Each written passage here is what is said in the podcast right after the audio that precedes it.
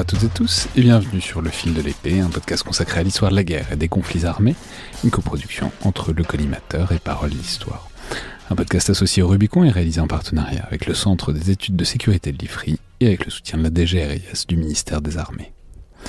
Je suis Alexandre Jublin et ravi de vous retrouver André Loez pour ce nouvel épisode de ce format, aujourd'hui consacré à un épisode et à un phénomène violent de la fin du Moyen Âge et de la guerre de Cent Ans, les écorcheurs, qui écumèrent la France entre 1435 et 1445, en tout cas pour la période la plus restreinte. Ça dure plus longtemps, on va voir que le phénomène est beaucoup plus large, à la confluence entre des problématiques militaires assez classiques que sont les sorties de guerre, mais aussi le contrôle et le paiement des troupes, à une époque où les armées ne sont pas encore institutionnalisées, et ce phénomène des écorcheurs participera d'ailleurs à, cette jeunesse des armées modernes, et puis aussi euh, des problématiques plus courantes de brigandage et de déprédation à l'échelle des sociétés médiévales en Occident.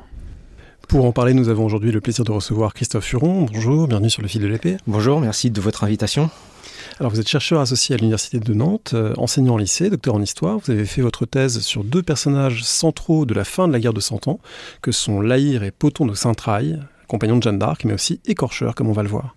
Et vous êtes l'auteur d'un livre sorti il y a quelques semaines aux éditions Arquet, Les écorcheurs, violence et pillage au Moyen Âge. Alors la première question serait pour vous demander euh, si vous n'avez pas honte, après 20 années d'efforts des médiévistes pour dire que leur période n'était pas si violente qu'on le disait, faites un livre qui s'appelle Les écorcheurs, euh, vraiment, euh, est-ce que vous assumez de parler de ce thème et de le mettre en avant comme ça? Complètement, j'assume d'autant plus que la question des violences de guerre médiévales sont peu encore étudiées, et alors que pour l'histoire contemporaine, on commence déjà à avoir un terrain qui est bien balisé depuis une trentaine d'années. Et donc il me semblait que euh, bah, justement pour euh, entrer dans l'étude euh, des violences de guerre au Moyen Âge, la question des écorcheurs pouvait, pouvait être intéressante. Donc justement, c'est évidemment hein, une manière de prendre le sujet, mais ce terme lui-même, il faut y revenir. C'est un terme très imagé. On imagine voilà des gens qui, qui arrachent la peau de pauvres victimes innocentes. mais en fait, qu'est-ce que ça recouvre? Quand est-ce que ça a été utilisé et par qui? Alors, le terme d'écorcheur, c'est un terme qui est relatif à, à la boucherie. Ce sont euh, euh, les, hommes qui sont chargés euh, d'écorcher les peaux des animaux. Et, très, rapidement, les populations bourguignonnes, qui étaient les premières cibles des écorcheurs, ont, ont appelé ces pillards écorcheurs. Et ce terme qui vient du peuple a ensuite été repris par les autorités bourguignonnes. il s'est diffusé un peu en France, euh, puisque Thomas Bazin, un chroniqueur euh, de Charles VII, euh, reprend le terme, et a été repris aussi en Lorraine. mais aussi, ils ont un autre nom. En Alsace, on les appelle plutôt les Armagnacs, en référence à, la guerre civile entre Armagnac et Bourguignon qui précède 1435. Ouais, on va voir, il y, a une, enfin, tout ça est extrêmement politique, puisqu'on voit que tout ça se passe beaucoup dans le duché de Bourgogne, et on va y revenir, parce qu'il y a une logique politique aussi derrière tout ça.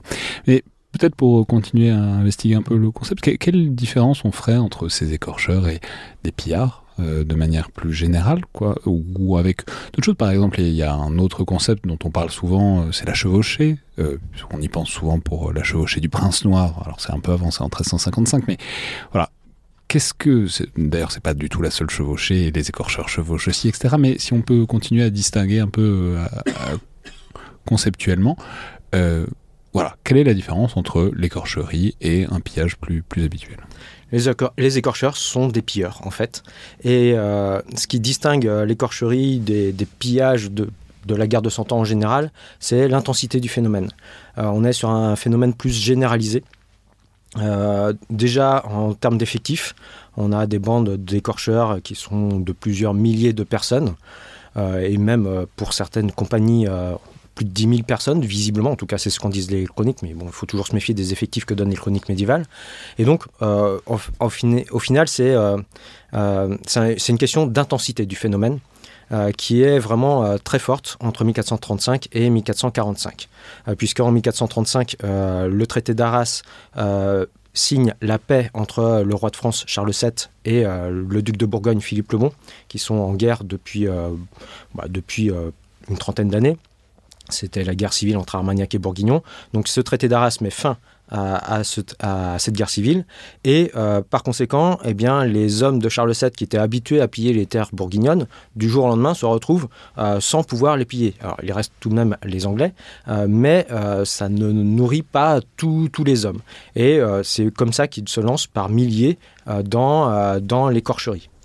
Quand on a pris l'habitude de piller les bourguignons, on la perd pas si facilement. Mais alors, juste pour revenir, donc, et la chevauchée, qu'est-ce que c'est? Comment Qu'est-ce que c'est précisément? euh, La chevauchée, c'est une opération de pillage, tout simplement. Euh, voilà, c'est euh, c'est une tactique militaire qui a été mise au point par les Écossais et qui a été importée par les Anglais en France au moment de la guerre de Cent Ans. C'est Édouard III qui, qui, qui l'importe en France. Et en gros, c'est vraiment une opération de pillage. Il ne faut pas y voir quelque chose de spécifique en fait à un, pillage lambda. Sauf que euh, l'objectif principal, c'est véritablement de piller sur plusieurs dizaines, voire centaines de kilomètres euh, pour épuiser les ressources. Euh, ce qui n'était pas le cas des écorcheurs. Le but, n'était pas d'épuiser les ressources de l'adversaire, c'était juste de subvenir à leurs besoins, la plupart du temps en tout cas. Alors on a une époque où il n'y a pas un, droit de la guerre positif tel qu'il s'élabore euh, plus tard, en particulier euh, fin 19e, début 20e siècle, mais il y a quand même des usages plus ou moins reconnus, et parmi ces usages, il y a l'idée que euh, une armée a un droit de prise, que finalement bah voilà, les, vainqueurs peuvent se saisir d'un certain nombre de choses. Or, le terme lui-même d'écorcherie, vous l'avez dit, il dénote un excès.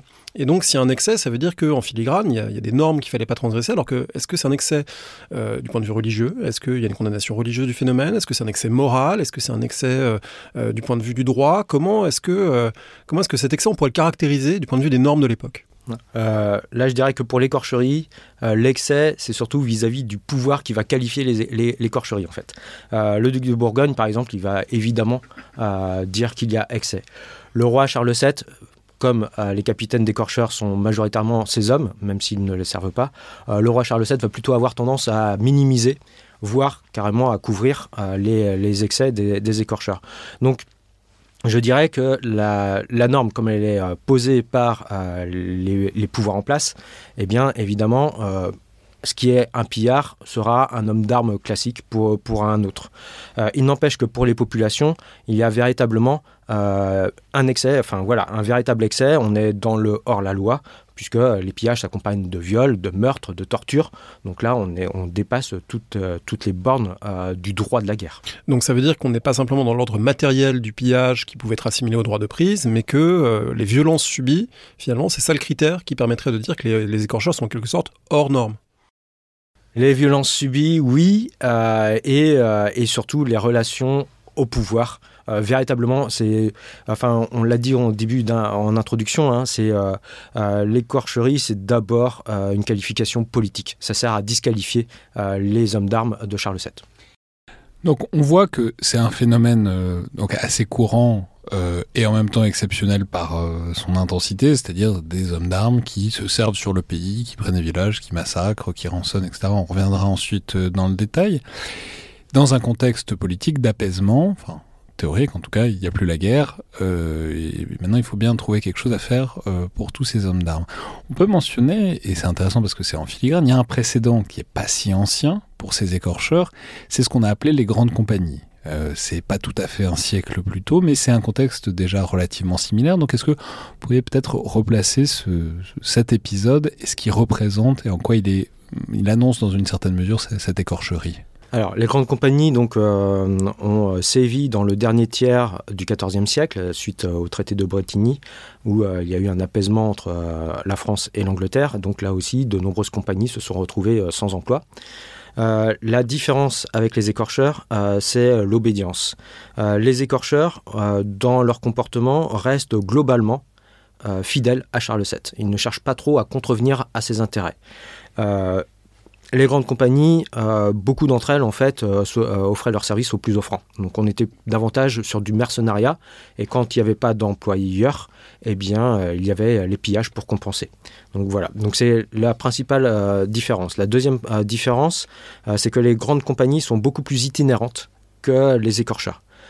pardon, sont beaucoup moins itinérantes que les écorcheurs. C'est-à-dire que leur stratégie principale, c'est de s'installer dans une place forte, qu'elles prennent de force, et ensuite de rançonner les populations alentours. tandis que les écorcheurs vont davantage divaguer sur le pays. quand ils ont épuisé les ressources d'un pays, d'une région par le pillage, eh bien, ils vont aller voir ailleurs. Et donc, on a un phénomène d'itinérance qu'on retrouve moins pour les grandes compagnies. Ces écorcheurs, le nom euh, était déjà familier de ceux et celles qui étudiaient la guerre de Cent Ans, mais ce n'était pas forcément quelque chose qui avait été très travaillé dans l'historiographie récente. Il y a des références qui datent principalement du, du 19e siècle. Du coup, comment vous les avez rencontrés? D'abord, euh, dans, le cours de votre travail euh, universitaire, qu'est-ce qui vous a amené à vous y intéresser? Et puis, où est-ce que vous les avez trouvés dans les archives? Alors, comme j'ai fait une thèse sur l'air et poton euh, j'étais amené de fait à m'intéresser aux écorcheurs. Et euh, en étudiant ce phénomène, qui, euh, bah, qui ne dure que 10 ans dans la carrière de, de et Poton de Gintrail, donc c'est à peine un quart de, leur carrière, euh, je me suis rendu compte que les travaux étaient déjà anciens et que les sources qui étaient déjà connues n'avaient pas été exploitées vraiment au maximum de leur potentiel. Et puis, en cherchant dans les archives, je me suis rendu compte qu'il y avait beaucoup de sources qui avaient été soit partiellement éditées sans qu'on le sache, soit qui étaient inédites. Et par conséquent, quand j'étais dans les archives pour suivre à la trace euh, mes deux capitaines, euh, j'en ai profité pour euh, aller chercher les documents dans des archives. Donc, ce sont principalement des enquêtes sur les, crimes commis par les écorcheurs. Donc, il y en a quelques-unes qui ont été publiées au 19e siècle, mais pas toutes. ce sont aussi des registres de comptabilité parce que le duc de Bourgogne envoie des, des informateurs se renseigner sur, euh, sur les écorcheurs. Et donc, euh, il y a trace dans la comptabilité, euh, des comptes urbains aussi, des registres de délibération aussi, quelques-uns. Et donc, ça a permis comme ça d'étoffer les, les connaissances et surtout les rapports entre les écorcheurs et les populations. Les enquêtes, c'est plutôt les enquêtes donc, du côté des victimes. Le duc de Bourgogne, voilà, dont les, populations sont victimes des écorcheurs, qui dit, bon, on va aller enquêter, on va aller recenser ce qui est fait. Alors, j'imagine qu'il y a le risque parfois que les gens surévaluent un petit peu en disant, ils m'ont tout pris, ils m'ont pris 6000 écus, alors qu'en fait, il n'en avait peut-être pas autant. Exactement. Ça, c'est le gros problème de, ces enquêtes, c'est qu'elles elles ne sont euh, produites que par les victimes, euh, par les autorités des territoires euh, qui ont été payés, pillés. Pardon, et par conséquent, il y a quand même une tentation à, exagérer, parce que bon, j'ai trouvé quand même des victimes qui se plaignaient, des paysans qui se plaignaient d'avoir perdu 4 lits dans une petite maison paysanne, euh, on peut penser qu'il y en a au moins deux de trop. et euh, euh, donc voilà. Et puis en plus, ces, enquêtes, pour la plupart, sont, produites dans le cadre de négociations. avec le roi de France pour demander des indemnités. négociations aussi entre le duc de Lorraine et certains capitaines, notamment Robert de Sarrebruck. et donc forcément, il y a tentation à exagérer les pertes.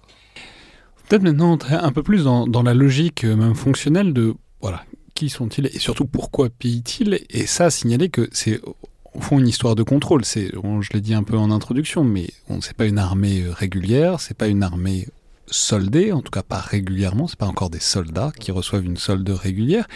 Et du coup, il y a donc on l'a dit, ça passe par des compagnies qui ont à leur tête un capitaine qui est responsable des hommes, qui les dirige et qui aussi assurent leur subsistance. Et là, on voit très bien apparaître dans le livre que c'est un enfer euh, matériel, quoi. C'est-à-dire, c'est des capitaines qui peuvent réclamer beaucoup d'argent au roi, mais quand ils le touchent, et d'ailleurs même dans les, deux capitaines que vous avez étudiés, vos deux capitaines qui sont des plutôt très proches de Charles VII, même eux, vous écrivez que quand Charles VII décide de, leur donner de l'argent, ça prend cinq mois à arriver. Oui, c'est comme à l'université ou dans l'éducation nationale. Exactement, c'est des vacataires. Euh, non, mais, et, du coup, quand on voit cette situation-là matérielle, alors après on peut dire que ça vaut peut-être pas d'écorcher, de violer, de brûler comme ça, mais il faut bien que en attendant que les ressources arrivent, que la paye arrive, et plusieurs mois, il faut bien que ces gens-là vivent dans une certaine mesure. Et donc, en fait, c'est une sorte d'histoire de, contrôle et de rémunération euh, imparfaite et inaboutie, tout ça.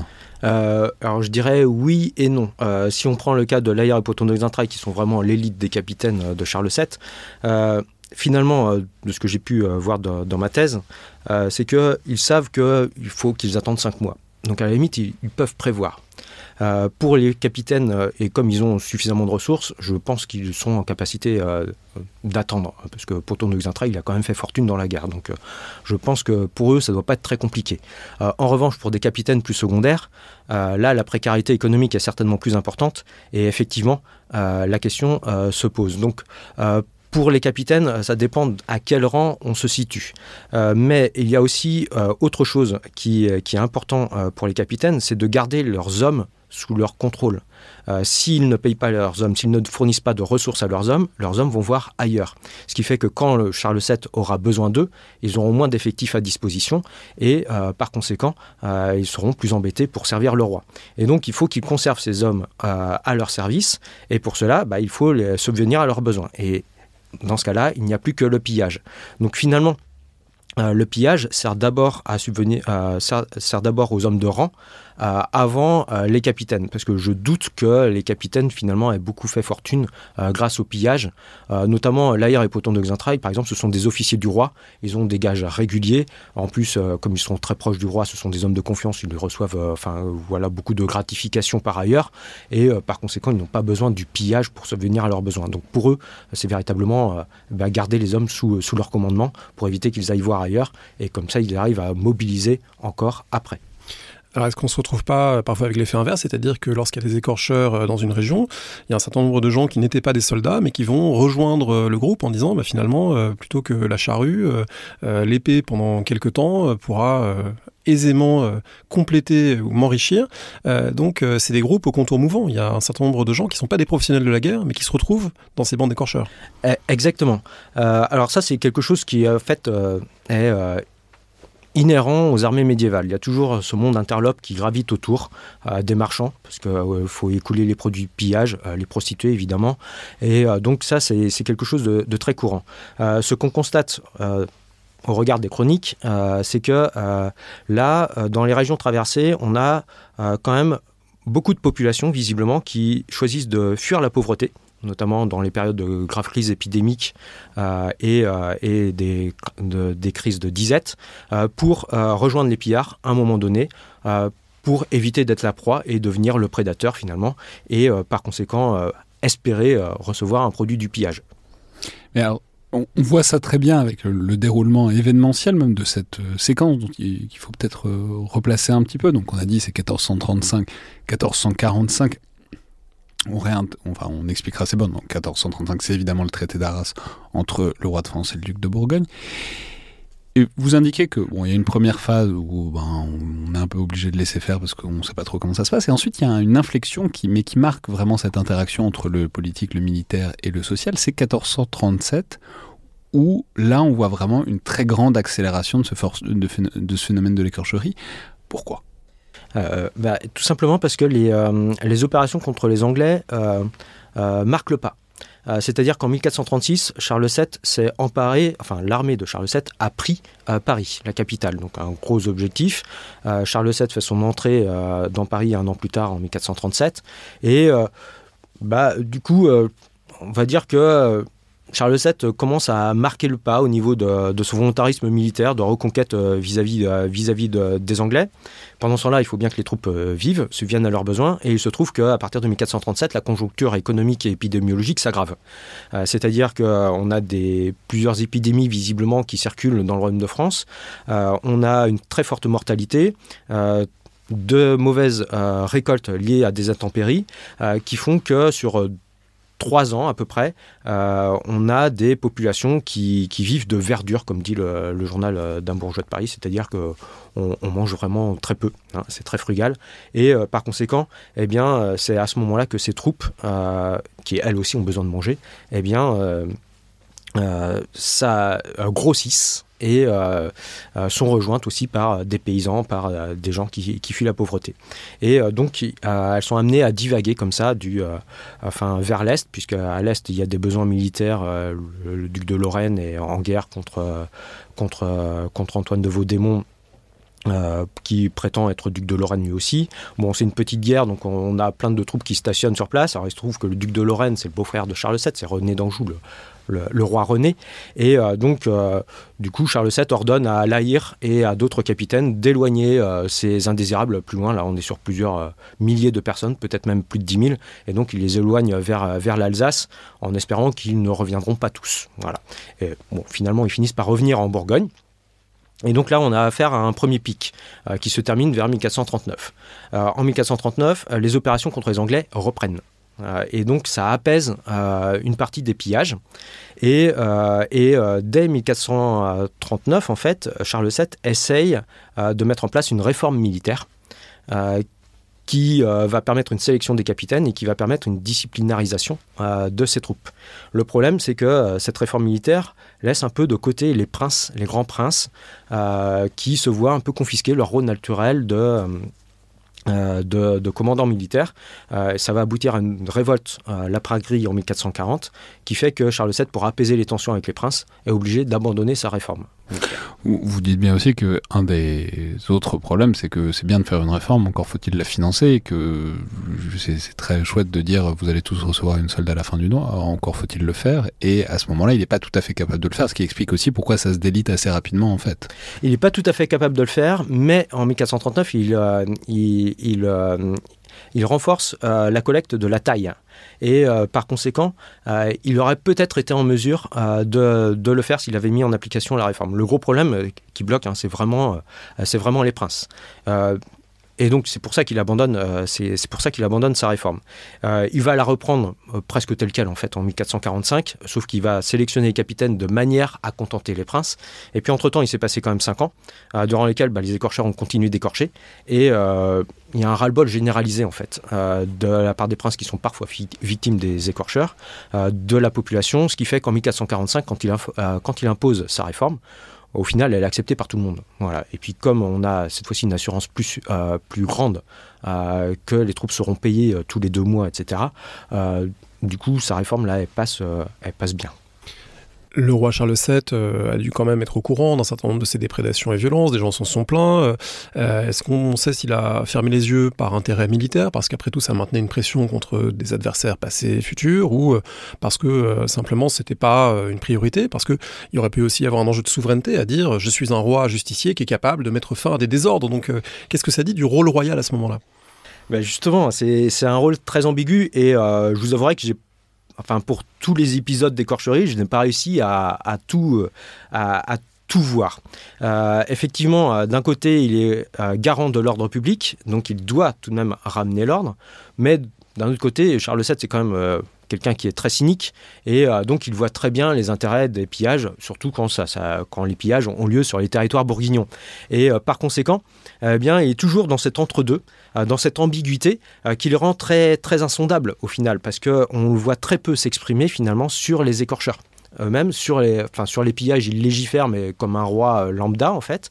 Et donc, on, on voit très mal, on le voit très peu s'exprimer. Et quand on s'exprime en son nom, bah, c'est le maréchal euh, donc, de France qui s'exprime, puisque c'est lui qui est en charge de la discipline des armées, mais on ne sait pas si derrière il y a Charles VII ou pas. Quoi. Et donc euh, quand, euh, par exemple, le maréchal de France couvre les exactions de Robert de Floc et de Poton de Xaintrailles dans le duché de Luxembourg qui appartient à Philippe le Bon, eh bien on ne sait pas s'il les couvre au nom de Charles VII ou s'il couvre des capitaines avec qui il s'entend bien, sachant que Charles VII a des visées sur le duché de Luxembourg.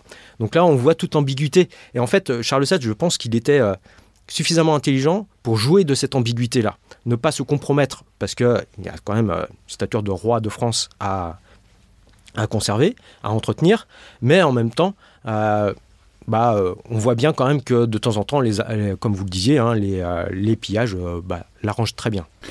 Et de l'autre côté, il y a notamment, alors rappelons, pas, il n'y a pas qu'en Bourgogne qui vont écorcher, ils vont, il y en a certains qui vont même pas mal circuler dans, le centre de la France, etc. Mais il y a enfin, toute une séquence où ça va essentiellement être aux alentours euh, de la Bourgogne. Et là, Philippe Lebon, euh, on est presque étonné de voir qu'il est plutôt soft. Enfin, étant donné les, relations depuis un certain temps entre le duc de Bourgogne et le roi de France, on aurait pu penser qu'il hurlerait de hauts cris, etc. Et là, on a l'impression aussi d'une certaine retenue de la part de Philippe Loubon qui intègre ça dans une sorte de jeu diplomatique avec le roi de France, mais qui n'est pas euh, aussi euh, sensible à ça qu'on aurait pu l'attendre peut-être. Euh, tout simplement parce qu'il a perdu son allié anglais. En fait, euh, au traité d'Arras, il y avait un troisième interlocuteur, c'était l'anglais. Euh, les ambassadeurs anglais ont claqué la porte des négociations avant la signature du traité, puisqu'ils voyaient d'un mauvais œil le rapprochement entre le duc de Bourgogne et le roi de France. Et par conséquent, le duc de Bourgogne se retrouve sans allié de poids finalement. Et en plus de cela, le roi d'Angleterre ne semble pas aussi vindicatif que son père, Henri V, qui lui avait mené la conquête de la Normandie, qui avait remporté un Zacour, etc. Henri VI, lui, est plus sur la retenue. son pouvoir est certainement aussi plus faible. Et par conséquent, Philippe le Bon, il, bah, il, se retrouve isolé finalement face au, au roi de France. Donc c'est pour ça qu'il est amené à négocier. Et alors, il organise quand même des opérations de répression. Hein. Il envoie son armée euh, euh, euh, lutter contre les écorcheurs. Il ordonne à ses sujets de résister aux écorcheurs. Mais le gros problème, c'est que les sujets ne peuvent pas résister face à des milliers d'hommes. Et enfin, voilà, un château tout seul, c'est quelques dizaines de défenseurs grand maximum. Donc, les écorcheurs en ont, vite fait leur sort. Et par conséquent, eh bien, euh, Philippe Lebon se retrouve obligé de négocier. Et puis, il y a certainement plus important pour Philippe Lebon, c'est euh, l'application du traité d'Arras qui met plusieurs années euh, à intervenir. les dernières clauses sont appliquées visiblement vers 1438. et parmi, et encore, parmi les, Français et les Bourguignons, certains refusent de jurer le traité d'Arras, ce qui fait que on est encore sur un, un entre-deux finalement, et la stratégie de Philippe Lebon, quelles que soient les situations, c'est de ménager la chèvre et le chou et euh, surtout de garder des billes en cas de négociation. Donc euh, c'est un très bon négociateur et euh, par conséquent, il ne va pas tout, enfin, jouer toutes ses billes du premier coup. Si on parle de la façon dont se déroulent euh, ces, raids des écorcheurs, euh, ils ciblent des lieux qui, euh, on pourrait dire, c'est presque un, graphique où il y aurait en abscisse la richesse et en ordonnée la facilité de prise.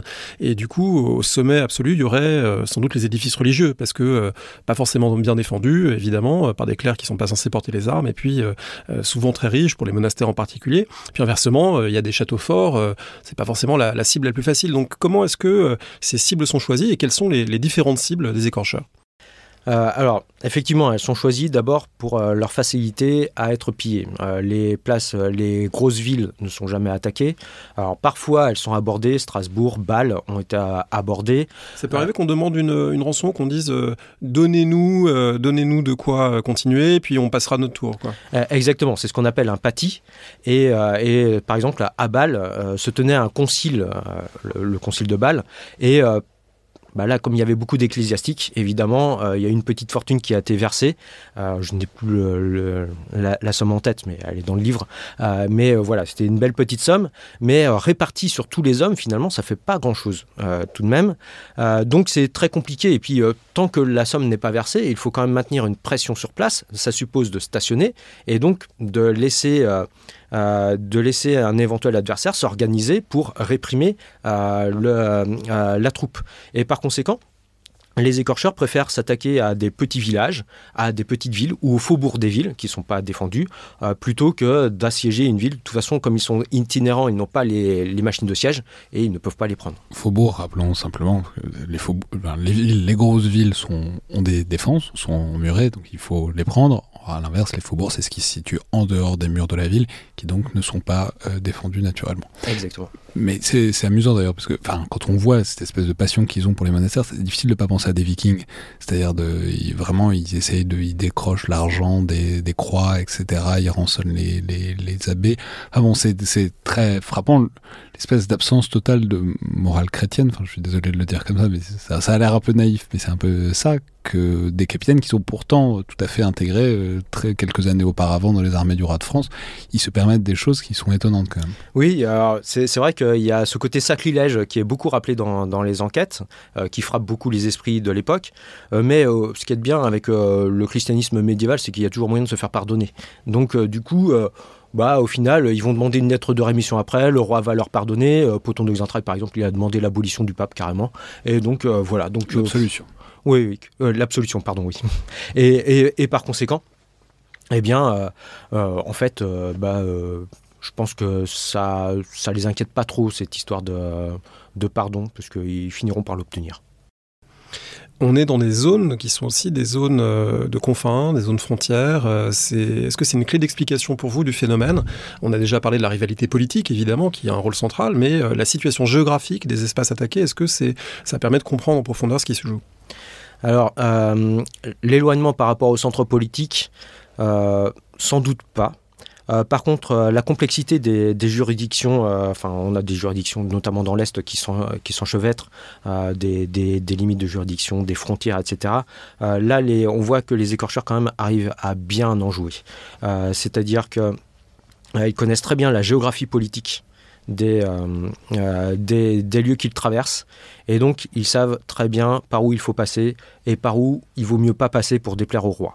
Et donc, euh, c'est là qu'on voit tout de même euh, toute la, toute la finesse d'analyse des écorcheurs. Ce ne sont pas des grosses brutes sauvages, comme on les a présentés euh, notamment au 19e siècle, mais ce sont des gens qui sont intelligents et qui savent très bien où sont les limites, notamment pour les grands capitaines qui sont très proches du roi. Ils n'ont pas envie finalement de contrevenir à ses intérêts parce qu'après, c'est leur carrière qui, va être en jeu. Et par conséquent, eh bien, ils ont intérêt à bien connaître ses limites pour savoir justement où passer. Alors limite euh, juridique, mais limite aussi euh, géographique. Et donc euh, on voit bien que un Robert de Floch, un Poton de Xintraille, un Lahir savent très bien jusqu'où ils peuvent aller et surtout pas plus loin. C'est eux qui savent ou ils ont des informateurs qui les, guident aussi sur place? Alors les deux. Est-ce qu'il y a un dialogue aussi permanent avec même un très indirect avec le roi de France? Enfin, si on est tenté qu'on est capable de le savoir, c'est-à-dire ou est-ce que c'est eux qui ont cette espèce d'instinct qu'il ne faut pas aller trop loin? Alors ça, je ne saurais pas le dire. Les, relations avec euh, le roi de France, euh, on possède très peu de documentation, donc là, euh, je ne peux pas dire. en revanche, sur le terrain, ils sont guidés par des populations locales. Ils ont des guides, ils emploient des guides, comme toutes les armées, hein. ça c'est une pratique courante. et donc, les informateurs locaux sont là aussi pour, pour les guider, d'autant plus que, eh bien, ils font alliance, ils arrivent à s'allier par exemple avec des seigneurs locaux Enfin, ils leur mettent la pression, euh, vous nous guidez vers tel endroit, et puis en échange, on, évitera de piller vos, territoires. Et euh, ça leur permet comme ça d'avancer, euh, tout en sachant où, passer sans, sans, sans contrevenir aux intérêts des uns et des autres. Alors maintenant, il faut peut-être rentrer un peu plus dans le détail parce qu'on procède j'allais dire par euphémisme, en tout cas par euh, concept généraux, mais faut montrer, parce que c'est aussi ça qui choque beaucoup, c'est les contours de la violence et son intensité. Vous avez une, une citation euh, euh, de Jean Molinet euh, en 1477 qui décrit donc car l'or enfin alors était en cours d'effloration de vierges, effusion de sang innocent, déprédation d'hôpitaux, spoliation de matrones, carcération de jouvenceaux, donc j'imagine brûler vif euh, des, des jouvenceaux, extinction d'enfants, submersion de vieillards, combustion d'églises, persécution de prêtres, forcement de femmes, démolition de villes, dilapidation de châteaux et gâtines de plat pays, autant que feu et épée pouvaient durer, qui plutôt faillissaient que les courages de ces satellites qui les employaient. Donc euh, les, épées, euh, les épées se cassaient avant que euh, ceux qui les maniaient aient envie de s'arrêter. Est-ce qu'on peut dire quelque chose sur, disons, les contours de cette violence apparemment extrême de ces écorcheurs sur un pays qui souvent est censé être un peu de leur quand même. Hmm. Alors déjà à propos de, ce passage, deux, deux remarques. la première c'est qu'il décrit les la répression des villes flamandes qui, euh, se sont révoltées contre le duc de Bourgogne dans les années 1460. Donc il ne décrit pas l'écorcherie. Euh, mais j'ai cité ce, passage parce qu'il me paraissait intéressant. Euh, dedans, on a tous les clichés, tous les stéréotypes de la violence guerrière qui sont condensés pour montrer la gravité euh, euh, des, pillages. Et on retrouve aussi euh, ce genre de citation dans d'autres chroniques relatives aux écorcheurs. ce qu'il faut bien comprendre, c'est que ces violences, on a du mal à les mesurer parce que, comme on l'a dit au début de, cet entretien, les, victimes ont tendance à exagérer, évidemment, les violences pour être davantage indemnisées, et les chroniqueurs ont tendance à exagérer les exactions des ennemis. Euh, qui les font passer pour, euh, bah, pour pire que Sarrazin, hein, comme, euh, comme le dit une expression très courante dans les chroniques médiévales. Et par conséquent, c'est très difficile de savoir en réalité quel est le niveau de violence réelle, sans compter que les enquêtes ont tendance à passer sous silence euh, plein de petites violences. Euh, par exemple, une porte défoncée, ça ne va pas forcément apparaître dans les enquêtes. La bousculade, euh, quand on entre dans une maison, ça n'apparaît pas non plus. On a vraiment que les violences les pires, les viols, les meurtres, les tortures. Et, et même pour, pour ces violences-là, on n'est pas sûr que tout soit dit. Les viols, souvent, enfin beaucoup, sont certainement tus pour éviter la honte euh, sur, euh, sur la victime. Euh, par conséquent, c'est très difficile. En ce qui concerne les, les, violences économiques, on peut dire ça comme ça, le pillage, bah, on se rend compte que quand même il y a certains villages qui sont pillés plusieurs fois d'affilée. par plusieurs troupes différentes à quelques semaines ou quelques mois d'intervalle. Ça veut dire que quand les troupes passent, bah, il y a encore quelque chose à piller. Donc est-ce que finalement ces villages ont été aussi ravagés, aussi détruits, aussi désertés que le disent les, chroniques, euh, c'est difficile de le savoir. Vous évoquez notamment la pratique de la rançon qui est très importante et du coup il y a une tension évidemment dans l'activité de ces écorcheurs puisque si on tue tout le monde on peut plus les, rançonner. Alors il y a forcément des gens qu'il faut épargner parce que il faut euh, pouvoir euh, tirer une rançon d'eux avec euh, parfois des montants considérables, des poids en métaux précieux qui sont, gigantesques pour les plus grands personnages évidemment. donc ça veut dire que on a aussi besoin d'identifier lorsqu'on va piller un endroit, d'identifier quels sont les gens qui ont de la valeur qu'on va pouvoir rançonner, quels sont les autres éventuellement qu'on va pouvoir euh, battre ou torturer pour simplement leur faire avouer où ils ont caché euh, quelques, objets, mais euh, il n'y aura pas forcément de, rançon à obtenir. Oui, exactement. Donc la, rançon, la fixation du montant de la rançon dépend évidemment du, statut de, la personne qui a rançonné.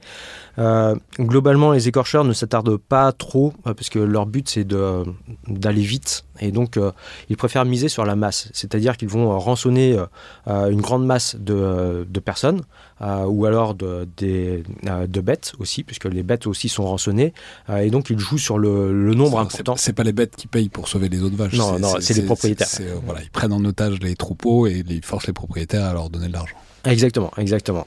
Et, donc, euh, en fait, c'est comme ça qu'ils amassent euh, un certain pécule. J'ai peu trouvé de, rançons de personnages importants. Bien sûr, quelques abbés, euh, quelques prêtres, mais là encore, les rançons, finalement, elles sont pas si élevées que ça. Et euh, j'ai tendance à croire que euh, ce qui, leur priorité, c'était vraiment de faire vite et d'être sûr de, pouvoir être payé, quitte à demander des rançons moins importantes.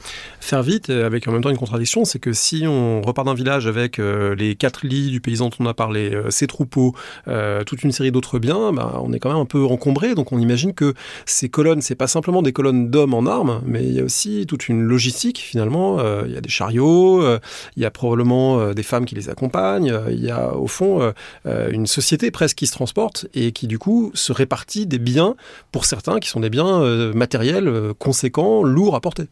Exactement. Alors, euh, en cela, ils sont, ils sont aidés par les marchands qui, gravitent autour d'eux. Hein. C'est-à-dire que à chaque fois qu'ils traversent une région, autant que les sources le, permettent de, de, le voir, eh bien, on voit des marchands de la région eh bien, venir faire affaire avec eux pour, euh, et donc ça les aide à écouler leur butin et à le transformer en, monnaie ce qui est quand même plus simple à, transporter. Vous dites à un moment dans le livre, euh, c'est un mot que je ne connaissais pas, il y a un butinier qui est chargé de, répartir euh, finalement ce qu'on a gagné? Exactement. Dans, chaque compagnie, le capitaine désigne un homme de confiance qui est chargé de veiller à la bonne répartition du butin. Donc il faut que ce soit vraiment un homme de confiance du capitaine, mais aussi des hommes. Et donc c'est un un poste qui est très stratégique. Et c'est le capitaine quand même qui arbitre. Enfin, il y, a vraiment un rôle de dispensateur de biens euh, qui est symboliquement très important, on le mesure. Quoi. Eh, exactement. C'est le capitaine qui est, euh, qui est chargé de subvenir aux besoins de ses hommes. Hein, ça, c'est le rôle du capitaine. Et par conséquent, c'est lui qui, sert d'arbitre, enfin son butinier, ou alors son lieutenant quand le capitaine a, a plusieurs compagnies ou à, plus, enfin, à d'autres endroits. Enfin, voilà, il y a toujours un lieutenant euh, voilà, qui généralement approche euh, du capitaine. Je, je, le mentionne en passant, c'est exactement la même chose qu'on retrouve euh, sur les navires. Euh, notamment au début de l'époque moderne, c'est exactement ce système-là. C'est-à-dire, c'est important que ce soit le capitaine, mais bon, parce que les navires sont la matrice, enfin, sont le laboratoire de plein de choses politiques. C'est un autre sujet.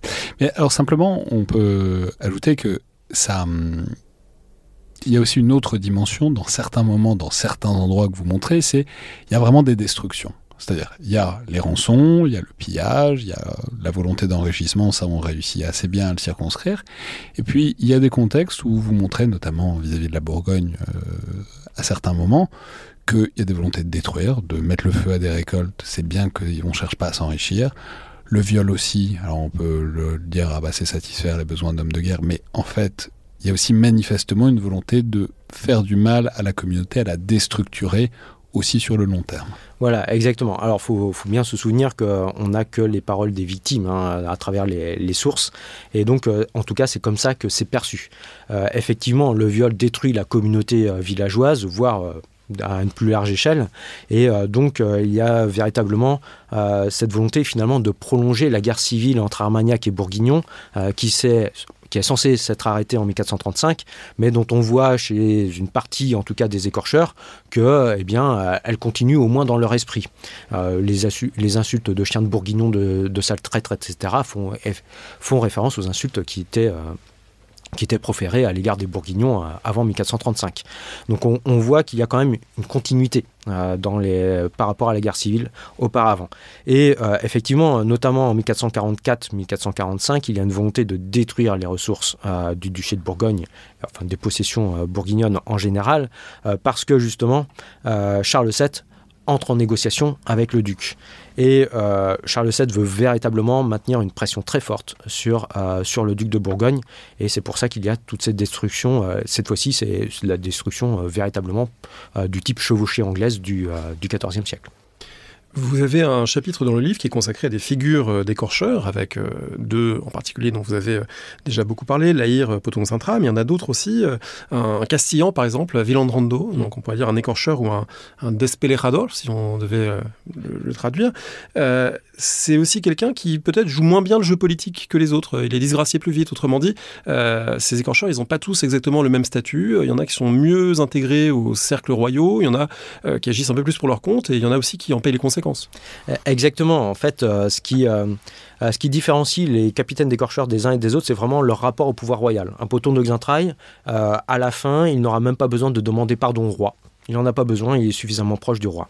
un Villandrando, et il est trop proche du duc de Bourbon, qui était l'un des chefs de la Pragrie en 1440. Et donc, euh, lui, il sait très bien euh, qu'il n'aura aucun espoir euh, d'intégrer le cercle proche du roi. C'est-à-dire, et donc, en 1439, par exemple, comme il est rappelé par le roi de, de Castille, eh bien, du coup, il, euh, euh, retourne dans la péninsule ibérique pour ne plus y revenir en, France. Euh, donc, parce qu'il a compris qu'en fait, il n'avait aucun espoir d'avancement. Voilà. Et puis ensuite, il y a tous ces capitaines secondaires qu'on a plus de mal à suivre dans les sources parce qu'ils bah, sont secondaires et très éloignés du pouvoir royal. Et ils dépendent généralement d'autres capitaines. Et ces capitaines secondaires, eux, leur principale priorité, c'est de subsister déjà pour eux-mêmes, ensuite pour leurs hommes, mais d'abord pour eux-mêmes. Et eux, ils, ne peuvent pas se permettre de choisir leur cible comme un poton de Xintraille. Ils sont obligés de piller tout, ce qu'ils peuvent. Et euh, par conséquent, ça les éloigne encore plus du pouvoir royal parce que, bah, par moment, ils se montrent euh, en pleine désobéissance par rapport au roi. Mais alors du coup, ça pose la question de ce qu'on fait de ces capitaines. Euh, et là, vous montrez bien qu'il y a un éventail très large euh, d'options. Il y en a tout un tas euh, qui sont pardonnés parce que dans le fond, il n'y a pas le choix. et ça, c'est présent dès le début. Vous le disiez un peu. Hein, mais enfin, le, roi, il a besoin, il a besoin d'épée et de lance. Enfin, et du coup, bah, il peut pas non plus euh, faire exécuter tout le monde. Pour autant, il y a quelques cas un peu rares, mais euh, il y a le bâtard de Bourbon, euh, dont bah, je, vous laisse peut-être raconter, parce que c'est une mort assez graphique, disons. Oui. donc Alexandre bâtard, de Bourbon, qui, est l'un des principaux capitaines d'écorcheurs, qui, est, qui eh bien, a été capturé par Charles VII en 1441 et exécuté, donc euh, condamné euh, par Charles VII à être euh, cousu dans un sac et noyé dans l'Aube, la rivière. Et donc, là, il a été exécuté. Alors, les chroniques disent parce qu'il avait commis des crimes graves en tant qu'écorcheur. mais aussi pour des raisons politiques. il appartient à la famille de Bourbon. le duc de Bourbon, donc son frère, était, l'un des chefs euh, de la praguerie. Et euh, par conséquent, euh, comme Charles VII ne peut pas s'attaquer au duc de Bourbon, qui est un prince trop puissant, et donc là, ça, ça nuirait véritablement à son autorité, il s'attaque au bâtard. Et voilà pourquoi il le fait exécuter. Donc, en fait, derrière l'exécution du bâtard de Bourbon, il y a le prétexte de l'écorcherie, mais la raison véritable est une raison politique. Ça, c'est. alors, je tiens à souligner que c'est Marie-Lise Fier dans sa thèse qui, qui a démontré cela. Voilà. Comment on fait lorsqu'il y a des écorcheurs de premier plan comme l'Aïr Poton Saint-Traille euh, qui font plutôt l'objet de, récits positifs, euh, euh, soit sur le moment par des chroniqueurs, soit par la suite des biographes, sans parler ensuite, mettons, de l'historiographie de la Troisième République qui en a fait des tonnes sur Jeanne d'Arc et ses compagnons. Comment on s'arrange avec cette période-là de leur vie? En fait, le défaut que le bouquin a, c'est que euh, il met en exergue cette période-là. Mais ce qu'il faut bien comprendre, c'est que pour les gens de l'époque, euh, l'écorcherie n'est qu'un mode de vie euh, finalement habituel. Je ne suis pas persuadé qu'un laïr ou un potonoxentrail avaient conscience d'être des écorcheurs, même s'ils sont qualifiés comme tels par les sources bourguignonnes. au final, pour eux, c'était leur mode de vie on n'a pas de, campagne militaire aux, ordres du roi, on n'occupe pas de territoire, bah, on va piller. Mais tout ça se fait de manière naturelle. Et je ne pense pas euh, qu'il faille vraiment faire la distinction euh, entre ce moment, 1400, euh, cette décennie de, 1435-1445, avec le reste de leur carrière. puisque de toute façon, ça n'a pas eu d'impact, ni économique. Ils ne se sont pas enrichis durant l'écorcherie, en tout cas pas trop. ça n'a pas empêché, au niveau de leur carrière, d'évoluer. Voilà Poton de Xintrail, pendant cette décennie-là, obtient de, nouveaux, euh, nouveaux offices. Euh, par conséquent, euh, nous, on fait la distinction entre. entre enfin, nous, les historiens, on fait la distinction sur la base de ce que disent les chroniqueurs, parce qu'il y a vraiment un phénomène d'intensité.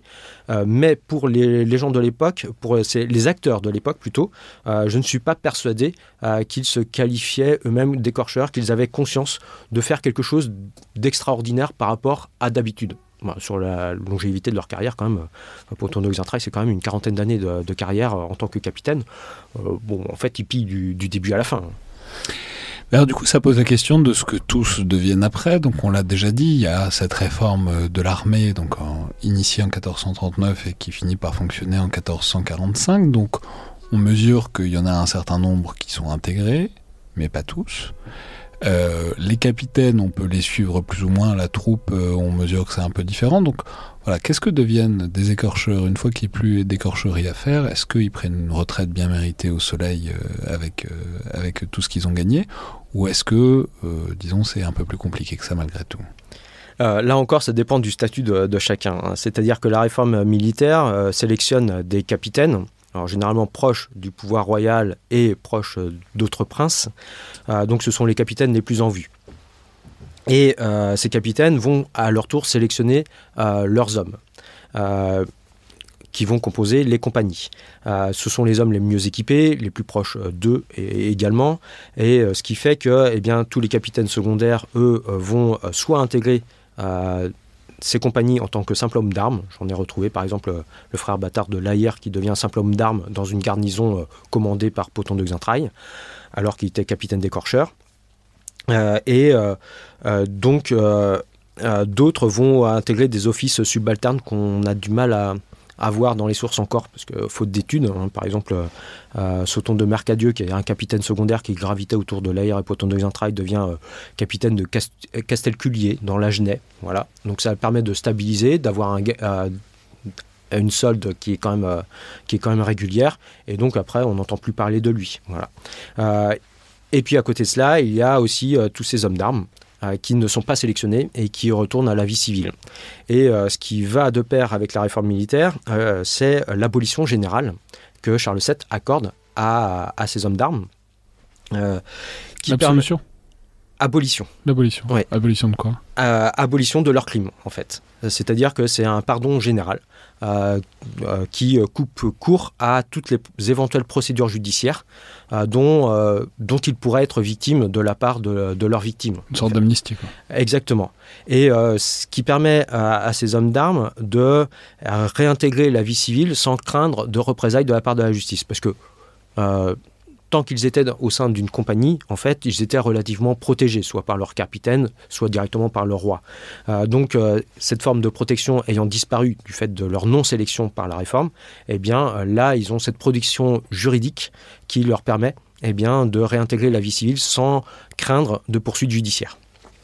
Je vais juste mentionner que c'est un parallèle énorme avec ce qu'était vraiment la piraterie, c'est-à-dire c'est pas c'était pas du tout une société coupée, c'est exactement les mêmes dynamiques, c'est-à-dire de gens qui sont hors de la légalité, qui jouent avec ces limites de la légalité et qui essayent en permanence d'y revenir dès que c'est possible et d'obtenir des pardons. Tous les pirates font ça et euh, dans les siècles suivants, mais c'est déjà exactement la même dynamique qu'on voit là. Eh, exactement. Et, euh, euh, ces, hommes d'armes et ces capitaines euh, vont demander aussi, en plus de l'abolition générale, ils vont demander des lettres de rémission, donc des lettres de pardon individuelles par précaution pour être sûr qu'ils n'encourent pas de, poursuites judiciaires. Donc il y a vraiment cet aspect judiciaire qui, à mon avis, aide beaucoup à l'apaisement de, la situation. Il n'empêche qu'on voit tout de même certains écorcheurs ne pas quitter leur euh, leurs habitudes de violence, hein. euh, parce que quand on a vécu euh, pendant 20 ans du pillage, c'est très difficile de revenir à une vie apaisée. Et donc on voit par exemple certains de ces écorcheurs dans la bande des coquillards qui va sévir dans la région de Dijon, une bande de brigands qui sévit dans la région de Dijon dans les années 1450. Donc voilà, et puis on a quelques épisodes de pillage comme ça qui, qui perdurent, mais rien à voir avec l'écorcherie d'avant 45. La guerre de Cent Ans, on sait que c'est un moment de, cristallisation, de proto-identité nationale en France, en Angleterre. Euh, est-ce que ce moment de l'écorcherie, on, peut le lire au prisme des identités, des appartenances? C'est-à-dire, est-ce que du côté des victimes ou au contraire des écorcheurs, euh, eh bien, on dit, euh, voilà les Français qui arrivent, ou les Armagnacs, ou est-ce qu'il y a des assignations identitaires qui se jouent dans le conflit? Est-ce qu'on dit c'est des étrangers qui viennent? Ou est-ce que finalement c'est un enjeu qui, qui apparaît pas du tout dans les sources? Alors, les termes qui sont utilisés euh, relèvent du politique uniquement. Euh, Armagnac, c'est un terme politique pour dire bah, ce sont des Français, en fait. Euh, il n'y a pas de. Français au sens, ils obéissent au roi de France. Voilà, exactement. ils tiennent le parti du roi de France. Et donc, euh, oui, il y a une cristallisation des identités politiques, mais en même temps, quand les Bourguignons se plaignent auprès du roi de France, eh bien, ils font bien valoir leur identité de vassaux, de vassaux pardon, du roi de France. Donc, il y a quand même, au final, l'écorcherie révèle à la fois une identité, des identités multiples, mais euh, au sommet de ces identités, il y a toujours le roi de France finalement, et euh, au final, ça permet de renforcer, d'une manière ou d'une autre, euh, de renforcer son lien avec, avec Charles VII. Plus largement, ça pose aussi plein de questions sur la relation de ces sociétés et de ces communautés à la violence, parce que vous montrez bien aussi qu'il y a une très forte résilience. Alors vous en avez parlé un peu tout à l'heure, mais ce sont des villages qui, enfin des, des villes qui renaissent assez rapidement. Et puis vous montrez bien aussi que on peut le lire un peu différemment aussi, c'est que souvent les dégâts commis par les pillages sont bien moindres que ce que ça leur coûterait de se défendre réellement et du coup c'est pour ça qu'ils le font pas.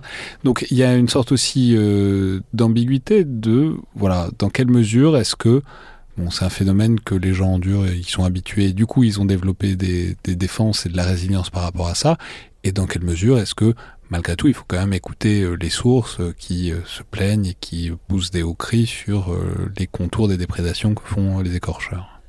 C'est très difficile en fait de, de faire la, part des choses. je pense quand même qu'il y a une certaine accoutumance à la violence de guerre, parce que bon, avant l'écorcherie, les territoires bourguignons étaient traversés par toutes sortes de troupes. donc il y a une certaine habitude. En Lorraine, c'était encore pire. par conséquent, j'ai tendance à penser que euh, cette accoutumance à la violence fait qu'on est assez résigné finalement. Tout le monde a euh, sa planque dans la forêt, euh, déjà, bien identifié depuis longtemps. Peut-être, en tout cas, si, si les gens s'enfuient des villages au moment de l'arrivée des troupes, ils reviennent assez rapidement parce que finalement, les chroniqueurs qui nous décrivent des régions entières qui sont dévastées, qui sont dépeuplées, bah, sur le terrain, on ne les voit pas trop. Euh, même si euh, on voit bien que quand même dans les recherches de feu, c'est-à-dire les, euh, les recensements de population, en gros, notamment dans les territoires bourguignons, on voit bien qu'il y a quand même quelques villages qui ont subi une, nette baisse démographique. Mais alors, elle est attribuée dans les sources aux écorcheurs, mais on ne peut pas exclure le fait qu'il y ait des épidémies. Les écorcheurs voyagent beaucoup, ils transportent avec eux des épidémies. Et comme je l'ai dit, euh, une partie de l'écorcherie s'explique, en tout cas dans la période 1437-1439, par les épidémies.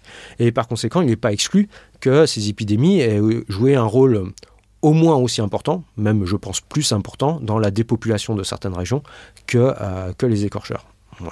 Mais bon, après, là, on est plus sur de l'intuition d'historien plutôt que sur euh, la réalité fondée sur des sources. Est-ce qu'on met le feu au village quand on est écorcheur? Parce que euh, c'est une pratique euh, courante hein, d'armées ou de bandes armées qui veulent contrôler un territoire, qui veulent euh, frapper des populations rurales en particulier, brûler les villages. Est-ce que c'est une pratique que vous avez trouvée dans les sources? Alors dans les chroniques, oui. Les sources, enfin les, chroniques disent effectivement il y a des villages entiers qui sont brûlés.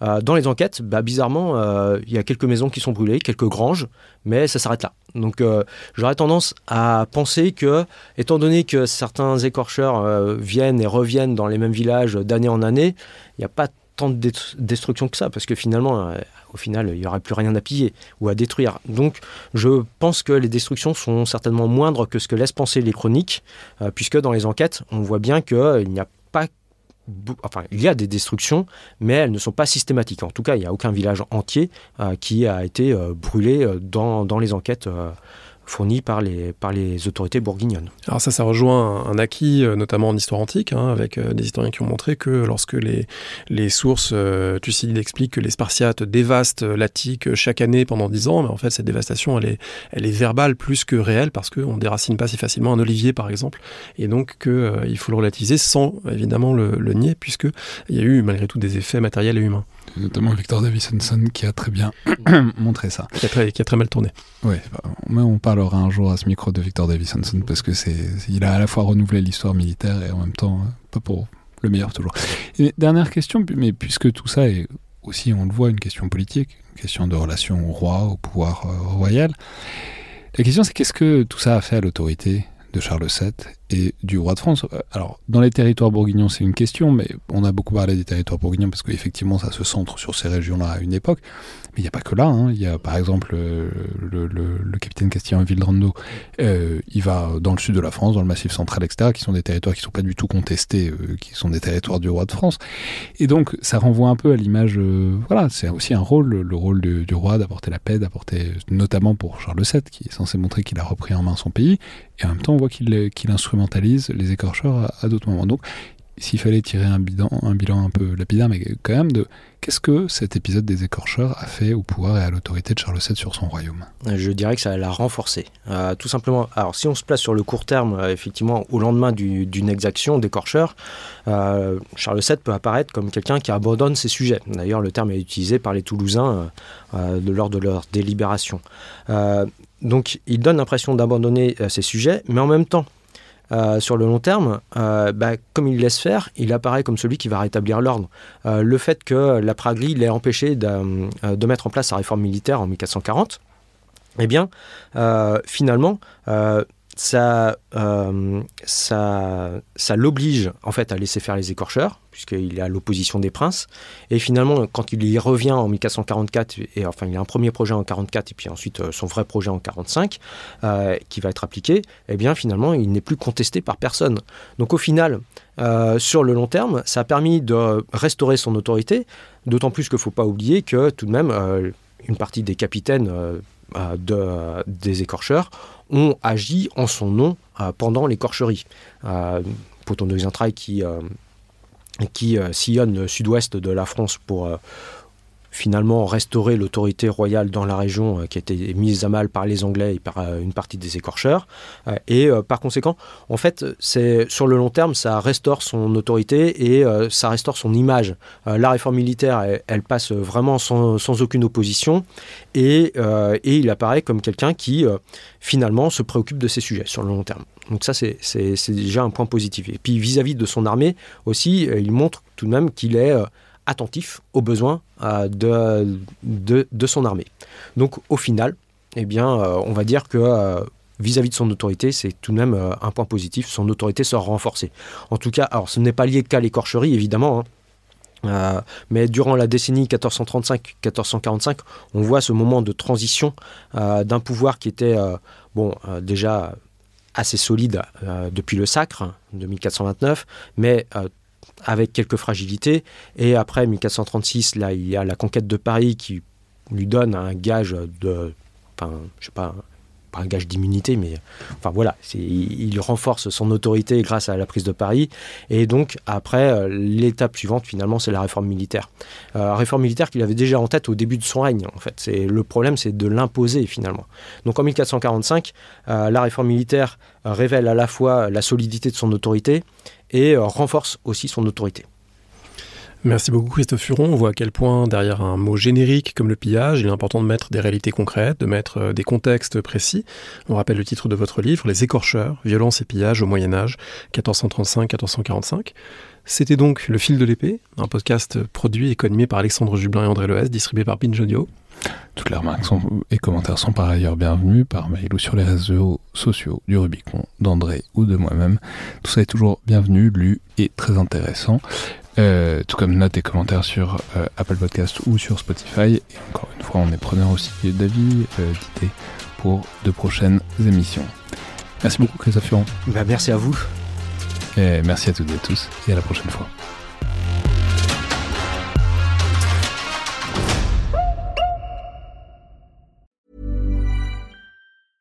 Mom deserves the best, and there's no better place to shop for Mother's Day than Whole Foods Market. They're your destination for unbeatable savings, from premium gifts to show-stopping flowers and irresistible desserts. Start by saving 33% with Prime on all body care and candles. Then get a 15-stem bunch of tulips for just $9.99 each with Prime. Round out Mom's menu with festive rosé, irresistible berry chantilly cake, and more special treats. Come celebrate Mother's Day at Whole Foods Market.